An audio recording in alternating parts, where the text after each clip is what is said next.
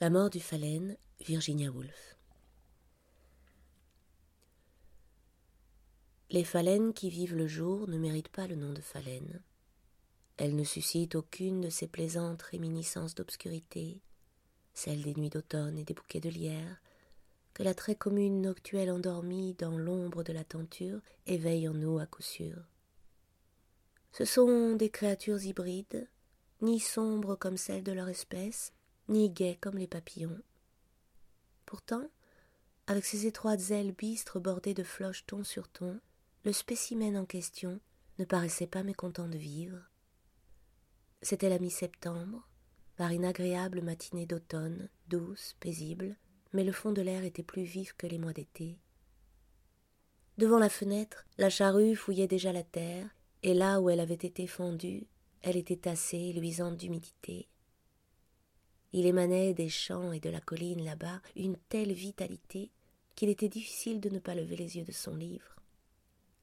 Les freux aussi tenaient leurs fêtes annuelles, montant en flèche à la cime des arbres pour les encercler comme un vaste filet aux mille nœuds noirs lancés dans les airs, et qui l'instant d'après se repliait lentement sur les arbres, laissant un nœud au bout du moindre rameau. Puis aussitôt le filet repartait dans les airs, formant un cercle plus large encore, dans des clameurs et des vociférations exacerbées, comme si se jeter dans les airs et se poser lentement sur la cime des arbres était une expérience follement excitante. Cette même vitalité qui animait les freux, les laboureurs, les chevaux, et jusqu'aux groupes maigres et dénudés des collines, semblait pousser le phalène à volter d'un bord à l'autre de son carré de vitres. On ne pouvait s'empêcher de l'observer, on prenait en fait conscience qu'il inspirait un étrange sentiment de pitié. Ce matin-là, les perspectives de plaisir s'offraient avec tant de variété et de profusion que de voir se contenter de sa pauvre portion de phalène diurne par-dessus le marché paraissait un destin bien cruel et pathétique son entrain à profiter à plein des maigres satisfactions qui lui étaient dévolues. Il s'élançait avec vigueur vers un coin de sa case, et après une petite pause repartait vers le coin opposé. Que pouvait-il faire d'autre ensuite que de voler vers un troisième coin, puis le quatrième? C'était là tout ce qu'il pouvait faire, malgré l'étendue des collines, l'immensité du ciel, la fumée lointaine des cheminées, et de temps à autre l'appel charmeur d'un vapeur au large. Il faisait tout ce qu'il pouvait. À l'observer, on aurait pu croire qu'une fibre ténue mais pure de l'énorme énergie terrestre avait été introduite dans son corps frêle et minuscule. À chacune de ces traversées du carreau, je pouvais imaginer un fil de lumière vitale devenant visible. Il n'était presque rien, mais il était la vie.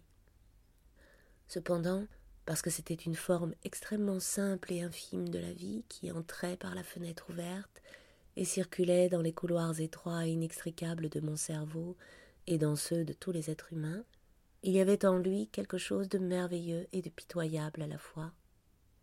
On eût dit que quelqu'un avait saisi une minuscule perle de vie pure, puis, l'ayant paré avec une infinie délicatesse de duvet et de plumes, s'était mis à le faire danser et zigzaguer pour montrer la vraie nature de la vie.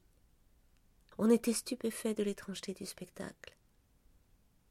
On a tendance à tout oublier de la vie à force de l'avoir trimballée, dominée, harnachée, empêtrée, si bien qu'il lui faut se mouvoir avec une solennité circonspecte.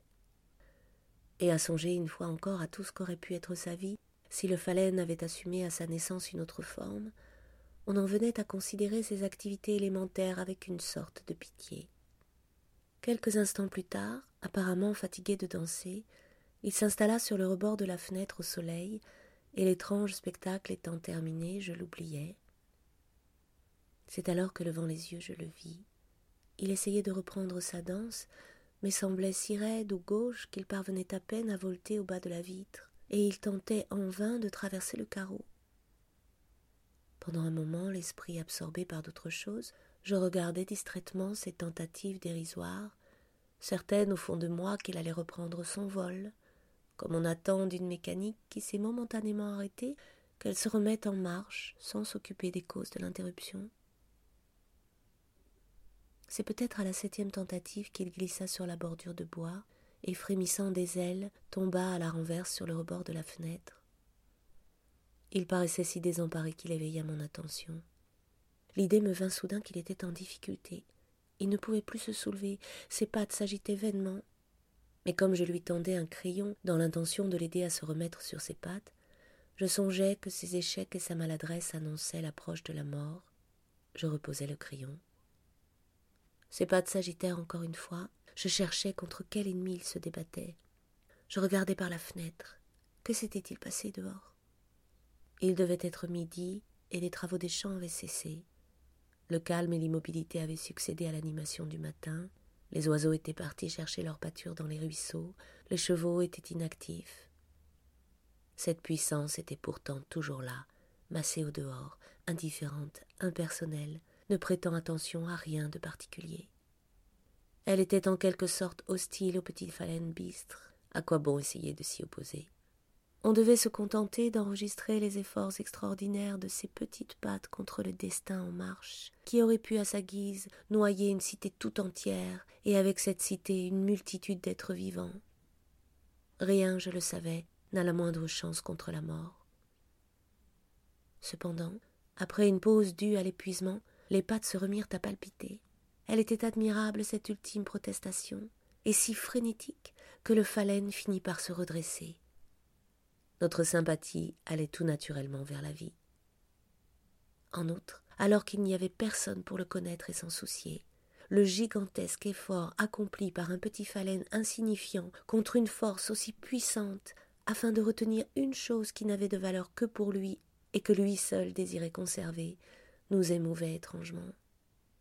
Une fois de plus, ce qui se manifestait là, c'était la vie, un grain de vie pure.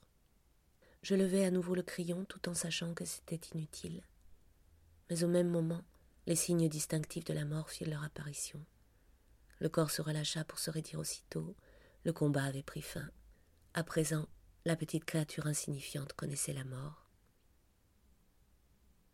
Je regardais le phalène mort, rempli d'étonnement devant ce triomphe infime et marginal d'une force si considérable sur un si piètre adversaire. Un instant auparavant, la vie paraissait étrange. La mort l'était aussi désormais. S'étant redressé, le phalène gisait à présent très digne et calme, sans se plaindre le moins du monde.